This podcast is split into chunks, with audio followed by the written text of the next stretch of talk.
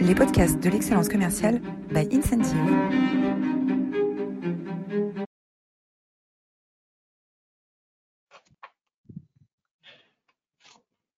Bonjour à tous, bonjour à tous et bienvenue dans cette nouvelle édition des masterclass de l'excellence commerciale.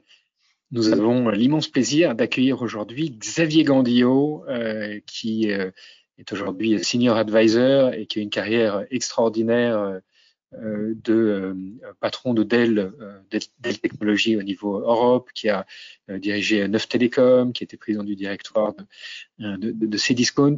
et on va aborder avec lui aujourd'hui un sujet particulièrement brûlant qui est comment croître sur un marché mature et comment challenger son modèle de vente peut devenir un outil stratégique. Bonjour Xavier. Bonjour Roland. Bonjour à tous. Bonjour. Alors, vous êtes euh, comme, euh, euh, chaque semaine formidable. vous étiez la, semaine dernière euh, plus de 412 personnes inscrites pour accueillir et, et, recevoir Nicolas Caron, qui nous a parlé de son dernier ouvrage Left Way Prospect, avec à la fois une, perspective très rafraîchissante sur la prospection, euh, ou avec euh, beaucoup d'outils qui se développent, finalement, euh, quand on retourne aux fondamentaux, euh, l'excellence opérationnelle, elle paye. Et, et, je vous invite à, à, à, vous précipiter à la Fnac pour acheter, ah, pardon, à, sur Amazon, c'est disponible sur Amazon pour acheter son, son bouquin Lève-toi, Lève-toi et prospecte. plein de plein de conseils très concrets. Euh, et, euh, et, euh, et, et, voilà. qui sommes-nous Incentive, qui est le sponsor des Masterclass de l'excellence commerciale. Incentive, c'est une société française, hein, une, plateforme logicielle de gamification et de coaching des réseaux commerciaux, qui travaille pour apporter un esprit positif, engageant et structuré à l'animation de la performance de grandes organisations de grandes organisations travaillent aujourd'hui dans une vingtaine de pays, euh, dans des secteurs euh, très variés, comme la banque, l'assurance, laboratoire pharmaceutique, l'industrie et les euh, nouvelles technologies. et Incentive est une des seules entreprises, à notre connaissance, à s'engager financièrement sur le résultat, sur l'impact opérationnel de sa mise en œuvre.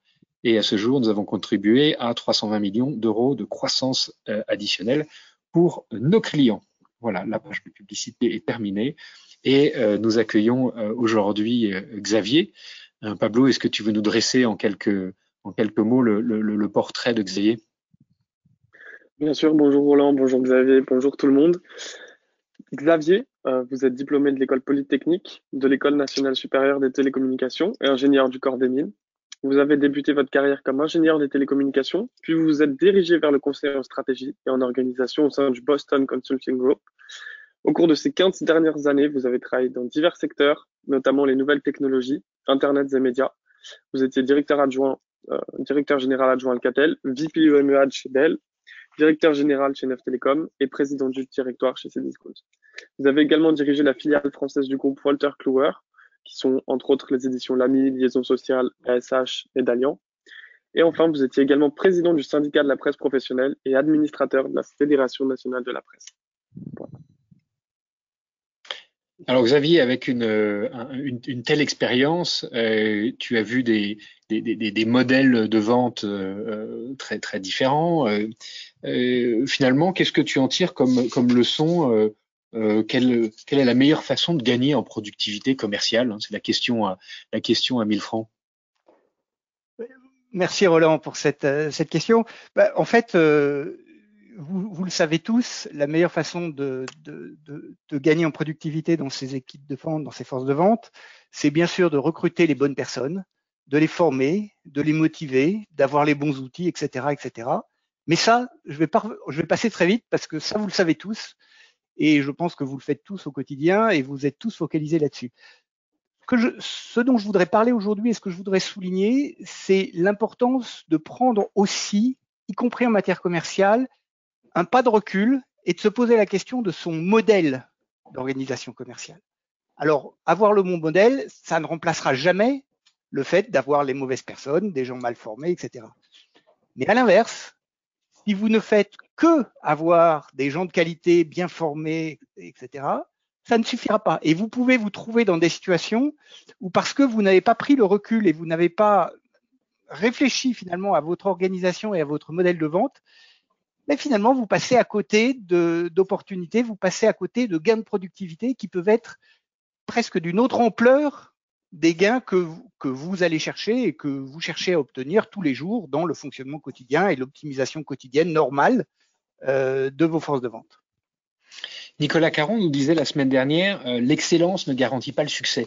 Euh, finalement, on retrouve dans ce que tu dis un, concept que tous les entrepreneurs connaissent bien, c'est-à-dire qu'on peut travailler très dur, avoir des équipes excellentes, mais de temps en temps, euh, on a du mal à, à, débloquer euh, une, une, situation, hein, et notamment sur des sur des marchés des marchés matures ultra concurrentiels, hein, des, des, marchés de commodités, on peut arriver à finalement un, un, une sous-optimisation de de l'effort. Alors, on a, on, a, eu le, le, le, moi j'ai eu le plaisir de travailler avec toi chez, chez, chez Dell. Euh, Michael Dell a, a développé une, une, une, approche et une métaphore tout à fait, euh, tout à fait particulière sur ce marché de, de l'informatique. Tu veux nous en dire plus sur cette fameuse oui. métaphore du marécage? Oui, bien sûr. Bah, ce qu'il faut savoir, c'est que à l'époque dont on parle, et, et c'est malheureusement encore un peu le cas aujourd'hui, le marché des PC, que ce soit en B2B ou en B2C, c'est c'est un marché difficile. La marge sur chaque PC vendu est, et, et microscopique. On, on, se bat pour des centimes. Les croissances sont, selon les années, plus ou moins, plus ou moins fortes, mais globalement, c'est quand même un marché qui est un marché extrêmement mature, qui s'est très vite commoditiser. Et donc la question, c'est de se dire, mais comment, dans un marché comme ça, dans un contexte comme ça, qui n'est pas un contexte qui, qui tire naturellement, comment je fais pour survivre et comment je fais pour gagner? Et, et, là, la, la métaphore de, à laquelle tu fais référence, Roland, de, de Michael Dell était, était, extrêmement puissante.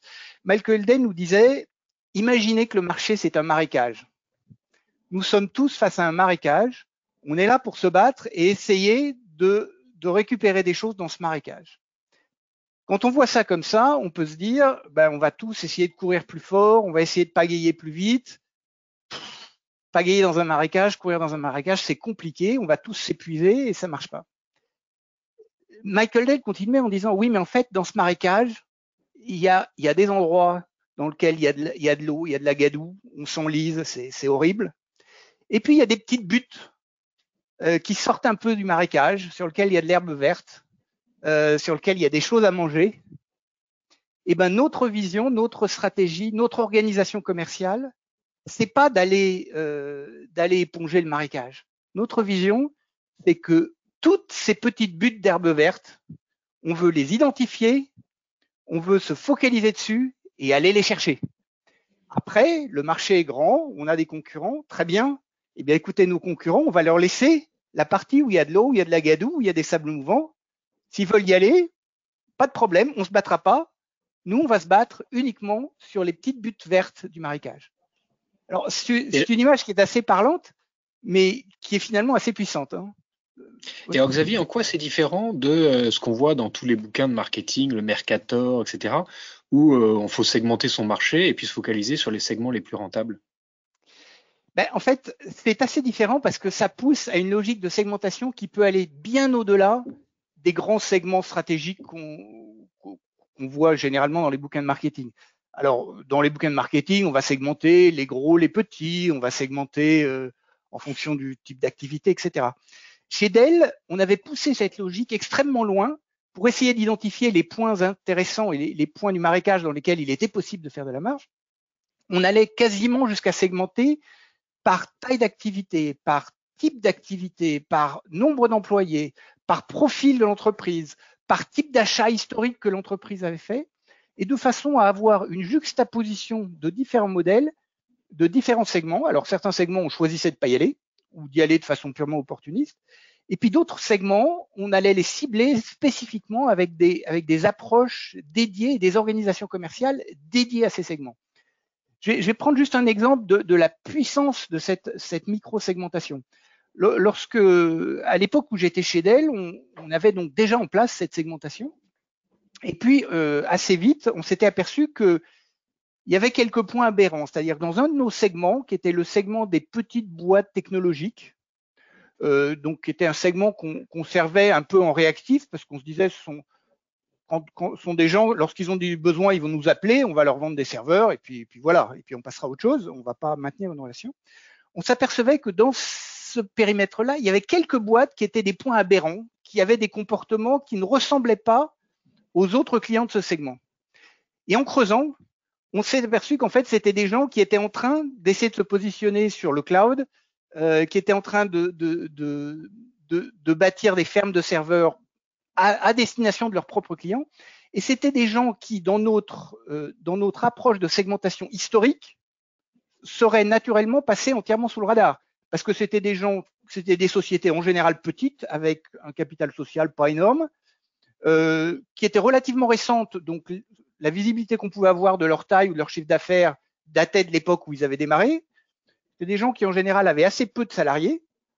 Donc tout était réuni pour que ces gens-là passent sous le radar.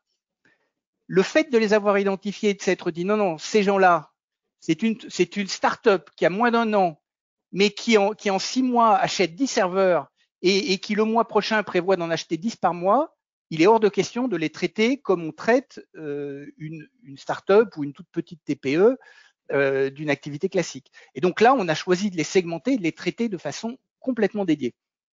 C'est un exemple de, la puissance de cette, euh, cette réflexion sur finalement cette micro-segmentation.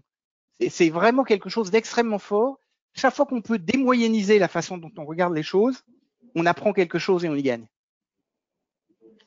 Et alors, euh, euh, c'est effectivement euh, intellectuellement très tentant de se dire qu'on va pouvoir adapter son approche à chaque micro-segment pour être, pour avoir un discours, une, relation client qui est parfaitement adaptée à leurs besoins. Mais euh, comment est-ce qu'on on, on scale euh, ça? Parce que finalement, à chaque fois que je crée un nouveau segment, je crée des nouveaux process, je crée un nouveau discours commercial, propose éventuellement des nouvelles offres. Euh, comment on fait en sorte de, de, de scaler cette, cette, cette, approche sans se perdre dans un degré de complexité qui étoufferait l'organisation? C'est une très bonne question. Il y a, je pense qu'il y a deux réponses à cette question.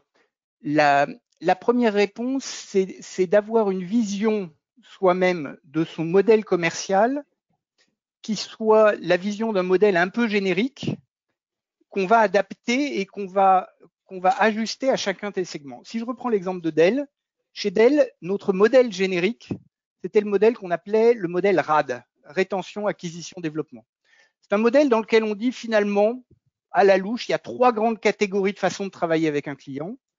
Soit on est dans la phase d'acquisition, et là le but c'est de rentrer, de le fidéliser, de rentrer, de pénétrer le compte et d'exister chez ce compte soit on est dans la phase de rétention, c'est en particulier chez un client pour lequel on a une, une, une share of wallet importante, on est le principal fournisseur du client, donc là il s'agit de le retenir et d'empêcher les, les, concurrents de rentrer, soit on est entre les deux dans la phase de développement.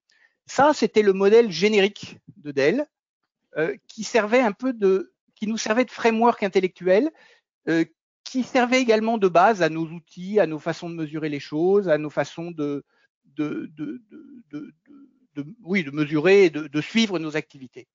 Ensuite, chaque micro-segment, si je prends l'exemple des, des, startups qui faisaient de l'hébergement et des, des, fermes de serveurs, chaque micro-segment, on ne va pas réinventer pour ce micro-segment un modèle complètement différent. On va se contenter d'ajuster ce framework général qu'on a en tête en se disant, OK, dans ce framework général, ces sociétés micro-serveurs, comment, comment j'ajuste? Et là, typiquement, la partie acquisition était relativement simple. La partie rétention était pas le sujet parce que c'est des sociétés très jeunes. Et la partie essentielle était comment je fais pour ne pas être un fournisseur parmi elles, mais être le fournisseur de référence. Donc là, dans l'exemple qu'on cite, on n'avait pas tout réinventé, on avait juste ajusté notre, framework général d'organisation commerciale en se disant pour ce type de société, on va fortement valoriser la, share of wallet, c'est-à-dire le poids qu'on va représenter dans cette entreprise par rapport au poids que représentent nos concurrents. L'objectif étant d'être le seul ou que nos concurrents soient marginalisés euh, auprès de ce client. Et alors, euh, euh, tous les directeurs commerciaux, les managers commerciaux qui nous écoutent, se pose certainement la question, ok, mais comment est-ce que je détecte que j'ai besoin de challenger mon, mon, modèle commercial? Puisque ça fait finalement des années et des années que euh, j'optimise à la marge la productivité de mes, de mes collaborateurs, que je digitalise. J'ai mis en place un CRM il y a une dizaine d'années, que j'ai peut-être changé une fois. Euh, j'ai euh, mis en place un outil de marketing automation. J'ai J'essaye tant bien que mal de faire se parler le marketing et les, et les ventes pour qu'ils travaillent de concert. Finalement, je, suis dans de l'optimisation marginale depuis, depuis des années des années. Euh, comment est-ce que je peux détecter que là, je suis à un moment où il faut que je regarde sur le côté, que je prenne du recul euh, pour imaginer ou, de réinventer mon, modèle? Quels sont les signes précurseurs, les signes avant-coureurs qu'il est temps de, prendre du recul? Il y, a, à la fois des signes, euh, des, signes à, savoir percevoir, et puis il y a aussi quelques bonnes pratiques qui peuvent permettre de se forcer à se poser la question. Parmi les signes, clairement, tout ce qui relève de la data analysis, de la, les, prévisions de vente, la façon dont on fixe les objectifs, sont des leviers extrêmement importants pour détecter des, des, des shifts, des, des, des évolutions du marché ou l'apparition de nouveaux segments ou la disparition de nouveaux segments.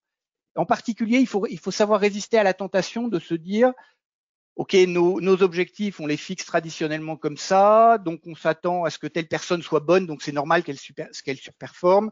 Euh, non, non, résistons à ça et essayons vraiment de faire l'exercice, et, et Dell faisait cet exercice de façon extrêmement poussée, en se disant, ce type de profil, ce type de portefeuille, pour ce type de commercial, je m'attends à ce que ce commercial puisse ramener tant de marge brute ou tant de, tant de nouveaux clients. Et ensuite, je constate, alors soit qu'il ramène beaucoup moins que ce que j'attendais, soit qu'il ramène beaucoup plus la plupart des, organisations traditionnelles vont s'arrêter là, en se disant ah bah il ramène beaucoup moins, donc c'est qu'il est pas bon, je le vire, j'en mets un autre. Il ramène beaucoup plus, super, il est vachement bon, donc je lui donne une grosse prime et c'est reparti pour un tour. Chez Dell, on s'arrêtait pas là.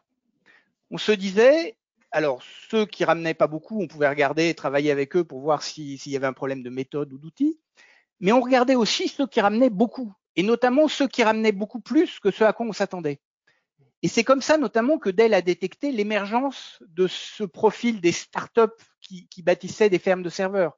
Parce que les commerciaux qui, finalement se retrouvaient à gérer ce type de demande ou ce type de commande se sont mis à, surperformer leurs objectifs. Alors on aurait pu se dire, bah super, ça veut dire que nos gars sont bien formés, qu'ils vendent bien, qu'ils sont efficaces, très bien. Et c'était probablement le cas.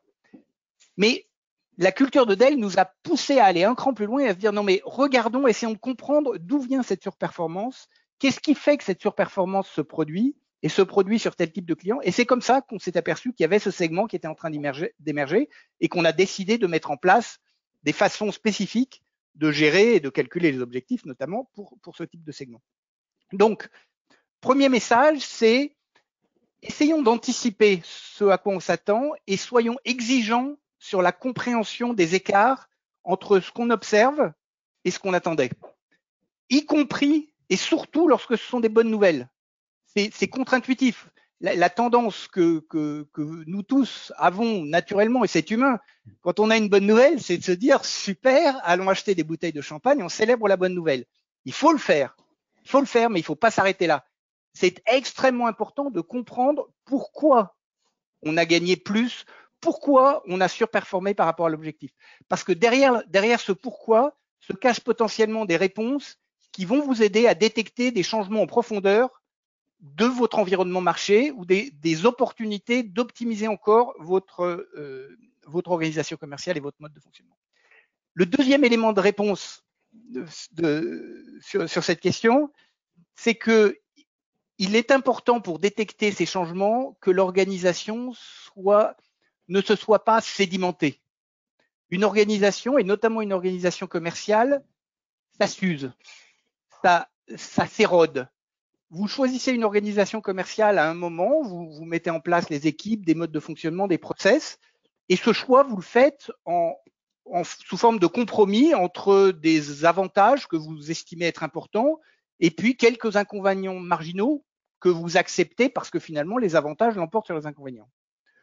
au bout d'un moment, si vous laissez sédimenter cette organisation, mais la nature est ainsi faite que vos avantages seront toujours là, mais les inconvénients dont vous estimiez qu'ils étaient, euh, qu'ils étaient marginaux par rapport aux avantages que vous tiriez de l'organisation deviennent de plus en plus connus, deviennent de plus en plus euh, présents. Vos équipes qui sont, qui sont là pour essayer de trouver toutes les failles vont, vont jouer sur ces, ce que vous estimiez être ces inconvénients et petit à petit, vous allez avoir une espèce de rééquilibrage entre bah, finalement les avantages qui sont toujours là, mais bon, pas plus, et puis les inconvénients que vous aviez acceptés au début comme, comme compromis parce que vous estimiez qu'ils étaient mineurs, bah, petit à petit sont bien réels, sont utilisés, sont exploités, et petit à petit, la performance de votre organisation s'use.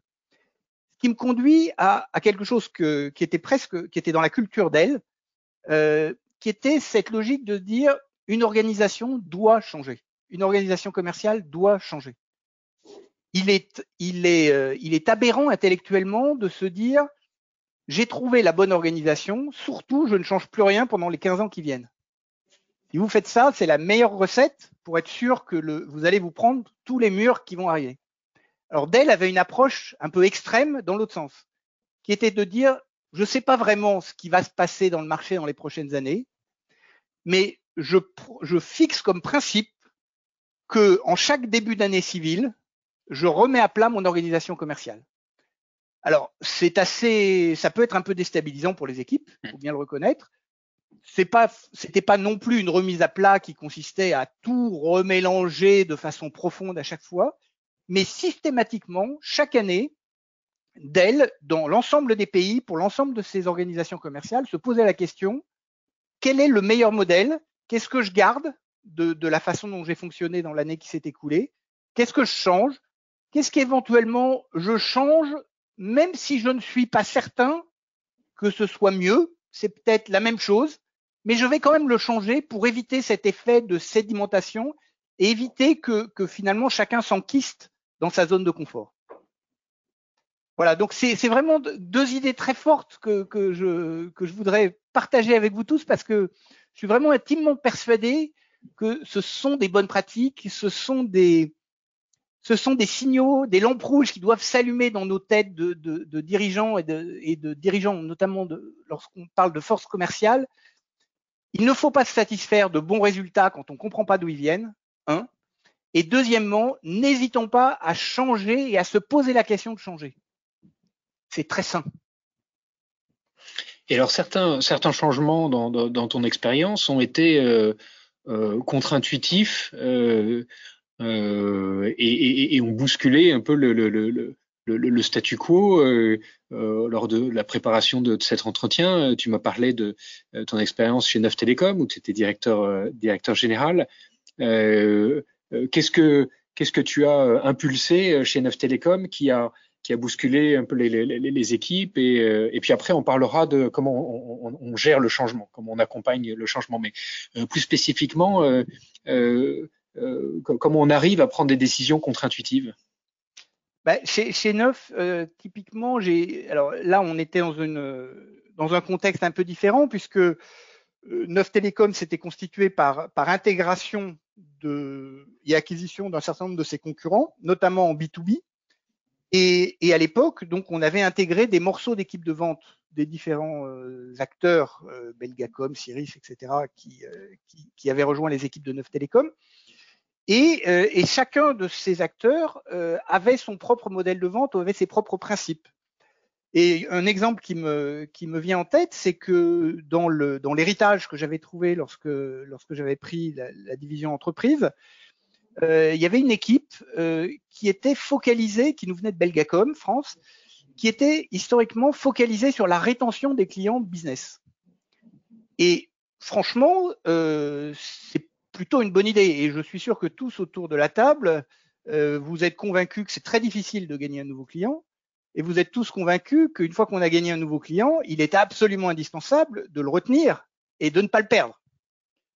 Donc cette équipe rétention qui était avec des, des commerciaux plutôt seniors, euh, ayant une, une, une, solide expérience, des gens assez compétents, travaillait sur les comptes business qui avaient été acquis avec qui on avait signé un contrat télécom. Alors typiquement, c'est des contrats de trois ans et travaillait pour sécuriser le fait que ben, finalement ce client reste chez nous.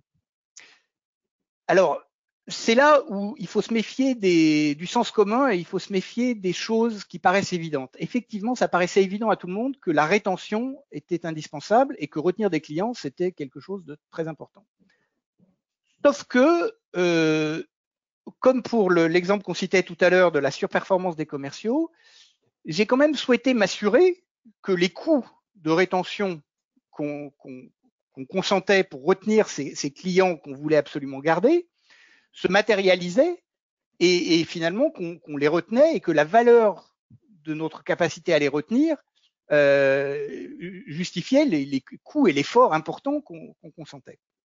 Et là, je suis tombé de ma chaise parce que le bon sens, euh, l'intuition avait tendance à me dire que c'était bien de retenir des clients, sauf que en faisant et en regardant de façon factuelle le taux de renouvellement des contrats euh, pour les clients qui, étaient gérés par ces équipes de rétention versus le taux de renouvellement des contrats pour les clients qui n'étaient pas gérés par des équipes de rétention, ben, je me suis aperçu qu'il n'y avait pas de différence.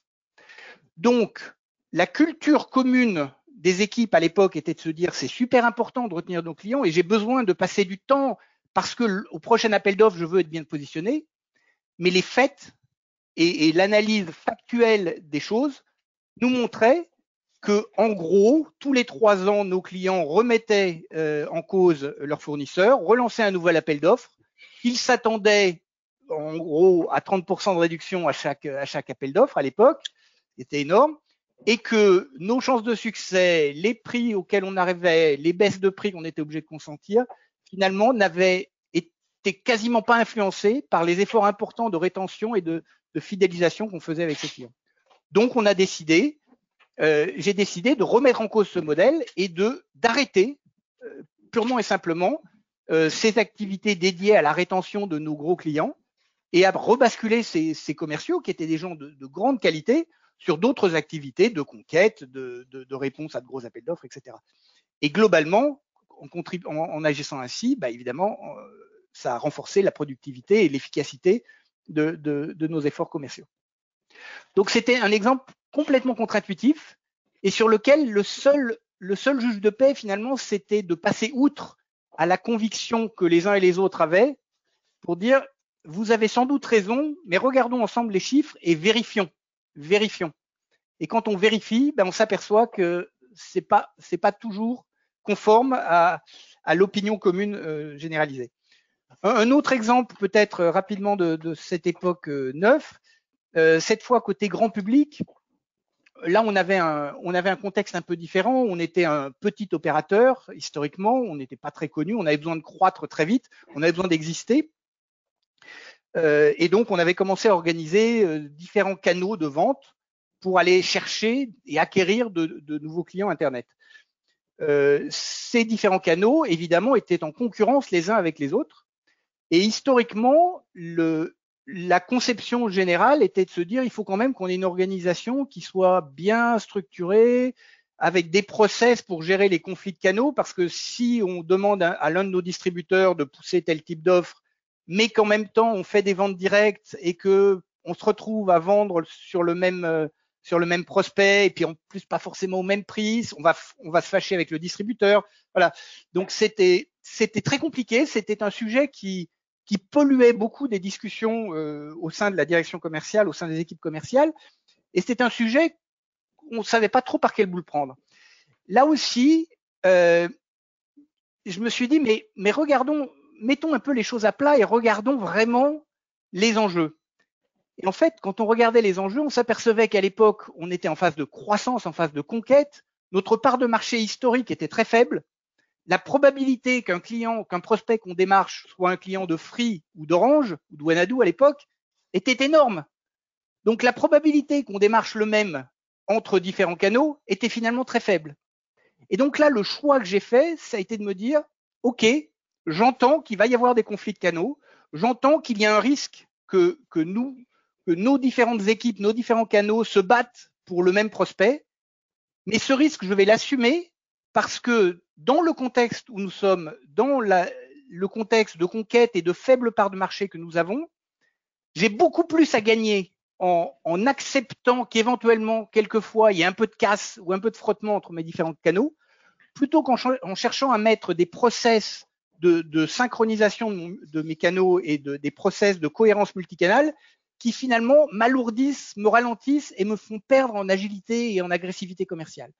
Et donc, j'ai fait le choix de complètement transformer la philosophie d'organisation commerciale en disant maintenant, les canaux, vous êtes, vous êtes indépendants, allez-y, allez-y à fond et que le meilleur gagne. Bon, et, et l'histoire, l'histoire a montré que ça a plutôt bien marché. Ouais, extraordinaire success story que, que, que Dell et que, que l'histoire de, de Neuf Télécom, Neuf CGTEL qui est maintenant euh, qui est maintenant SFR. Une dernière question puisqu'on arrive euh, à la fin de cette demi-heure d'entretien, on aimerait la, la, la poursuivre. Euh, une dernière question peut-être sur l'accompagnement au changement. Euh, euh ton approche euh, très data-driven fait prendre des décisions qui sont difficilement parfois acceptables et acceptées par, le, par les organisations. quelles leçons tu tires de euh, de toutes ces initiatives qui ont été menées, parfois tambour battant, euh, pour euh, mieux faire accepter par les équipes ces, transformations souvent radicales mais j'en tire deux leçons. La première, c'est l'importance de, prendre à tout moment un pas de recul stratégique et de, faire un pas en arrière et de regarder la façon dont on travaille. C'est pas naturel, c'est pas quelque chose qu'on qu qu va faire quand on est dans le feu de l'action. Il faut savoir le faire, il faut savoir le faire régulièrement. Le deuxième élément pour répondre plus spécifiquement à ta question sur la, la façon de forcer ces transformations et de réussir ces transformations, on oppose souvent les transformations drivées par euh, l'analytique, la data et le, et le factuel, d'une part, et puis d'autre part, euh, les transformations drivées par le choix de la bonne personne au bon endroit et en disant finalement, si on met les bonnes personnes, ça va marcher. La réalité et ma conviction profonde, c'est qu'il faut les deux. Il faut pas, il ne faut surtout pas opposer les deux. Pour réussir une transformation et notamment dans des forces de vente ou dans des grosses équipes commerciales, on a absolument besoin des deux. Il faut euh, absolument avoir un cadre analytique, un cadre factuel avec des données qui permettent de factualiser les choses. Si on ne factualise pas les choses, on est à la merci de celui qui crie le plus fort, qui parle le plus fort ou qui parle en dernier. Mais ça ne suffit pas. La dimension people, le choix des personnes est, est, essentiel. Une des choses les plus, euh, les plus étonnantes chez Neuf en particulier, euh, c'est que chez Neuf, on n'hésitait pas à confier des jobs dans des contextes de transformation rapide, on n'hésitait pas à confier des jobs à des gens dont on estimait qu'ils en étaient capables, mais qui n'avaient pas forcément le profil naturel auquel on s'attendait. J'ai en tête l'exemple d'un des meilleurs contrôleurs de gestion qui auparavant était en responsable marketing. L'ancien DRH euh, était, avant d'être DRH, l'un des un excellent commercial B2B. Euh, un patron euh, d'un segment euh, commercial était lui en finance et dans le contrôle de gestion. Il n'avait jamais fait de vente de sa vie. Alors, je ne dis pas qu'il faut bâtir l'ensemble de l'organisation de cette façon-là, mais ne sous-estimons pas le, le gain qu'on peut obtenir en injectant ponctuellement des profils atypiques qui vont casser le consensus, qui vont remettre en cause les choses, parce que arrivant sans a priori, euh, ce sont des gens qui vont être capables d'entraîner en disant mais non, regardez, vous êtes tous convaincus que ça se passe comme ça, mais regardez, regardons ensemble, et vous voyez bien qu'en fait ça fonctionne comme ça. Donc allons-y, allons chercher et allons-y comme ça. Et, quand on arrive à combiner les deux, la data et puis quelques graines de gens un peu, un iconoclastes, le monde est à vous. Mais sur cette très belle parole, euh, un, grand merci, euh, un grand merci Xavier. Euh, quelques ressources pour aller plus loin dans cette réflexion. Euh, le, le, livre euh, de Michael Dell qu'il a publié il y a quelques années en 1998 pour ra raconter sa formidable aventure euh, Direct from Dell. Euh, ensuite un, un, livre sur le, le, la transformation des organisations, la transformation de, stratégique des, des organisations par Eric Flamholtz et, et Yvonne Rundle. et puis un, un, article de Harvard Business Review sur les 20 transformations business les plus radicales de la dernière de la dernière décennie. Euh, voilà, avant de, euh, de vous quitter, euh, peut-être ceux qui doivent nous quitter, je vous donne rendez-vous la semaine prochaine avec Émeric Derlincourt et, et Chloé Prévélus de Fnac Darty qui viendront nous dire comment accélérer les ventes d'un réseau partenaire avec près de 5000 de 5000 vendeurs. Voilà, si vous avez des questions, n'hésitez pas à les poser directement dans l'interface. Euh, euh, Xavier euh, sera très heureux d'y répondre en direct.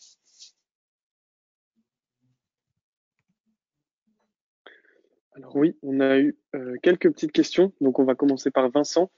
Je dois développer un client grand compte, une banque, pour le compte d'une ESN de taille moyenne. Comment adapter le modèle pour se différencier de la concurrence outre le fait d'être bien formé?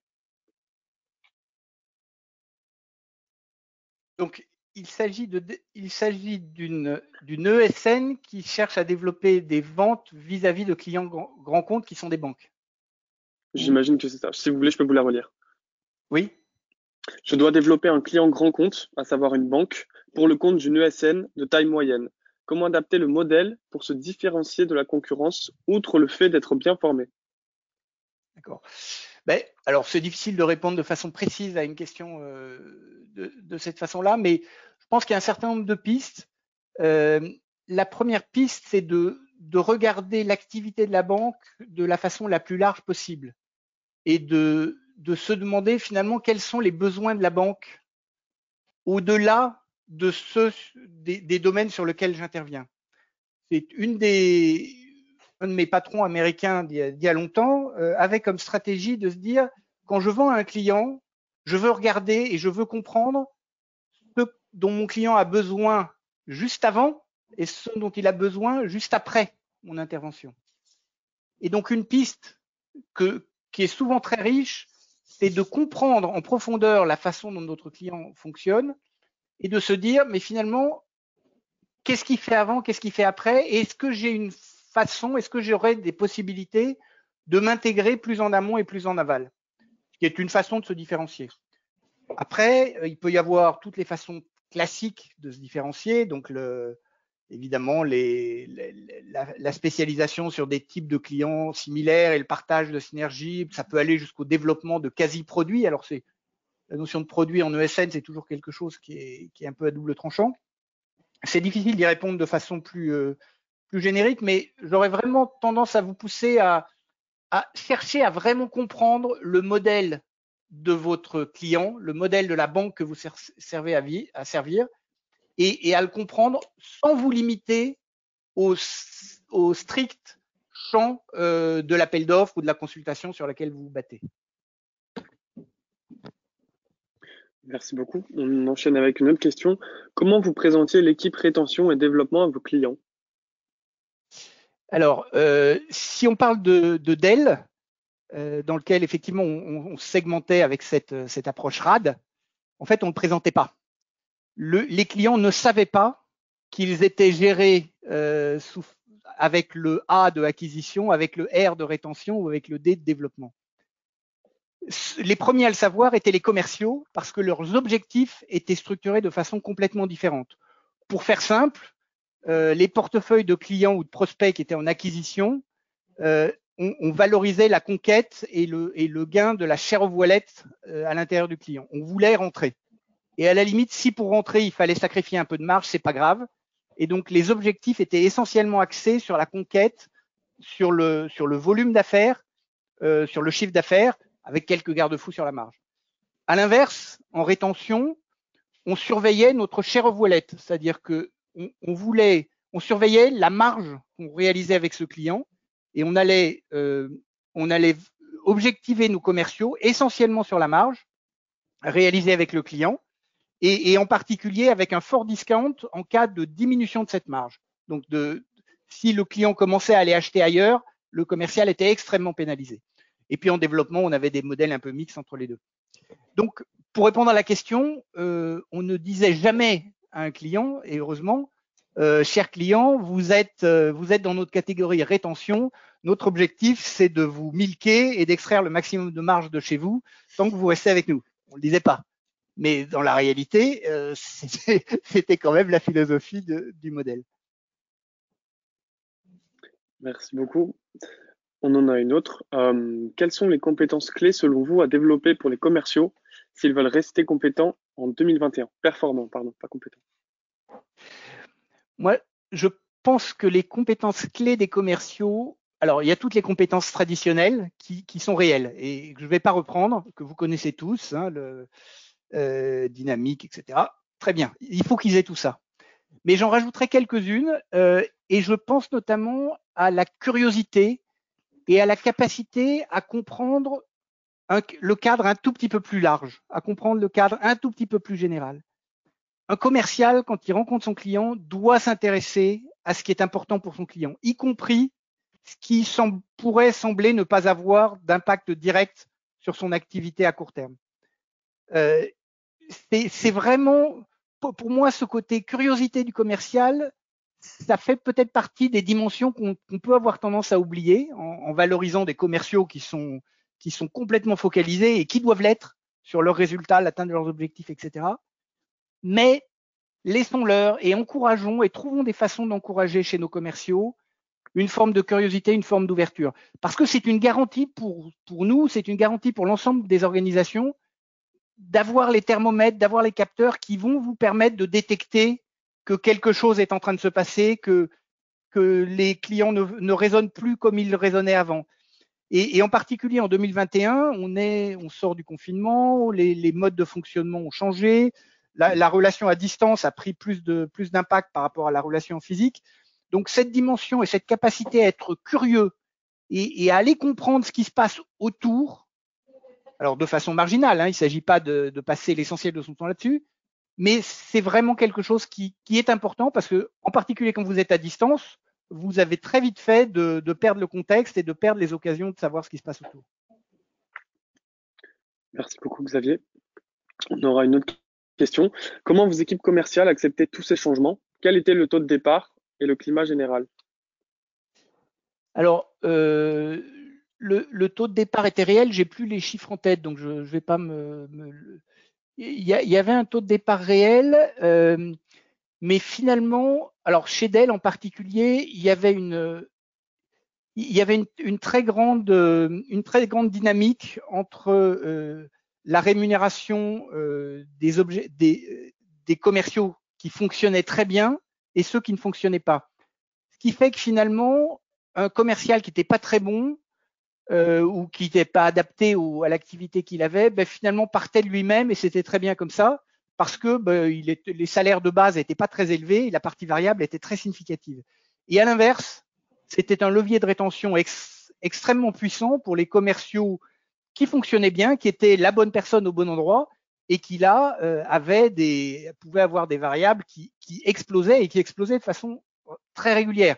On avait, on avait toute une philosophie chez Dell de, de non-plafonnement. Enfin, on avait développé tout un, tout un savoir-faire de, de, de, fine-tuning des objectifs commerciaux, de, des systèmes d'accélérateurs, des systèmes de surprime.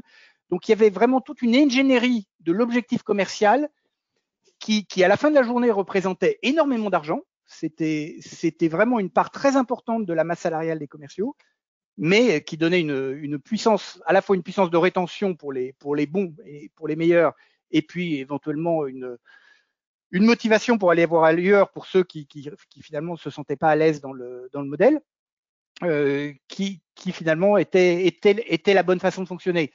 Alors après, quand vous avez ce, ce schéma-là, euh, la question du changement d'organisation pour les commerciaux n'était pas vraiment une question, c'était plus déstabilisant pour les managers, pour tout vous dire, euh, pour les patrons commerciaux ou pour les patrons de pays.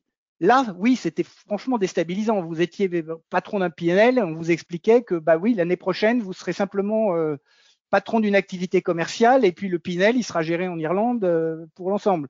Où on vous expliquait que vous étiez patron d'un pays, bah maintenant les trois pays, on les met ensemble. Et puis, euh, et puis bah, sur les trois patrons de pays, il n'y a plus qu'un patron pour l'ensemble des trois pays. Donc c'était assez déstabilisant pour les managers. c'était pas forcément un problème pour les commerciaux eux-mêmes qui s'y retrouvaient. Et, encore une fois, avec cette, culture de, se forcer à, ne pas laisser l'organisation sédimenter, on crée aussi une habitude de changement et une certaine agilité. Et, les commerciaux qui avaient 5 ans ou 10 ans d'ancienneté chez Dell savaient que, ma foi, ben, tous les ans, euh, tous les ans, ça allait changer. Potentiellement, ils pouvaient être amenés à changer de, de, de patron. Bon, bah, so what hein C'est tout pour les questions. Merci beaucoup, Xavier. Xavier, un immense merci pour cet entretien passionnant dont on retiendra euh, la nécessité euh, d'aller au fond des choses et de bien comprendre, pas simplement euh, les échecs, mais surtout bien comprendre les succès pour aller chercher ces, ces, ces poches de croissance et, et d'opportunités. on retiendra aussi le, la richesse d'introduire de, de, des, des, talents atypiques dans une organisation pour rafraîchir et redonner de l'oxygène à la réflexion, à la réflexion opérationnelle. Euh, un immense merci pour, euh, pour ta présence aujourd'hui. À, à, très bientôt et je vous donne rendez-vous euh, à tous la semaine prochaine pour avec avec Émeric Derlincourt et, Chloé Préselius de chez Darty. Euh, qui nous parleront de comment accélérer euh, les ventes de marques partenaires euh, dans un réseau de 4000, un peu plus de 4000 vendeurs en magasin. Merci à tous de votre fidélité. Euh, je vous souhaite un excellent jeudi. À très bientôt et merci encore, Xavier. Merci à tous.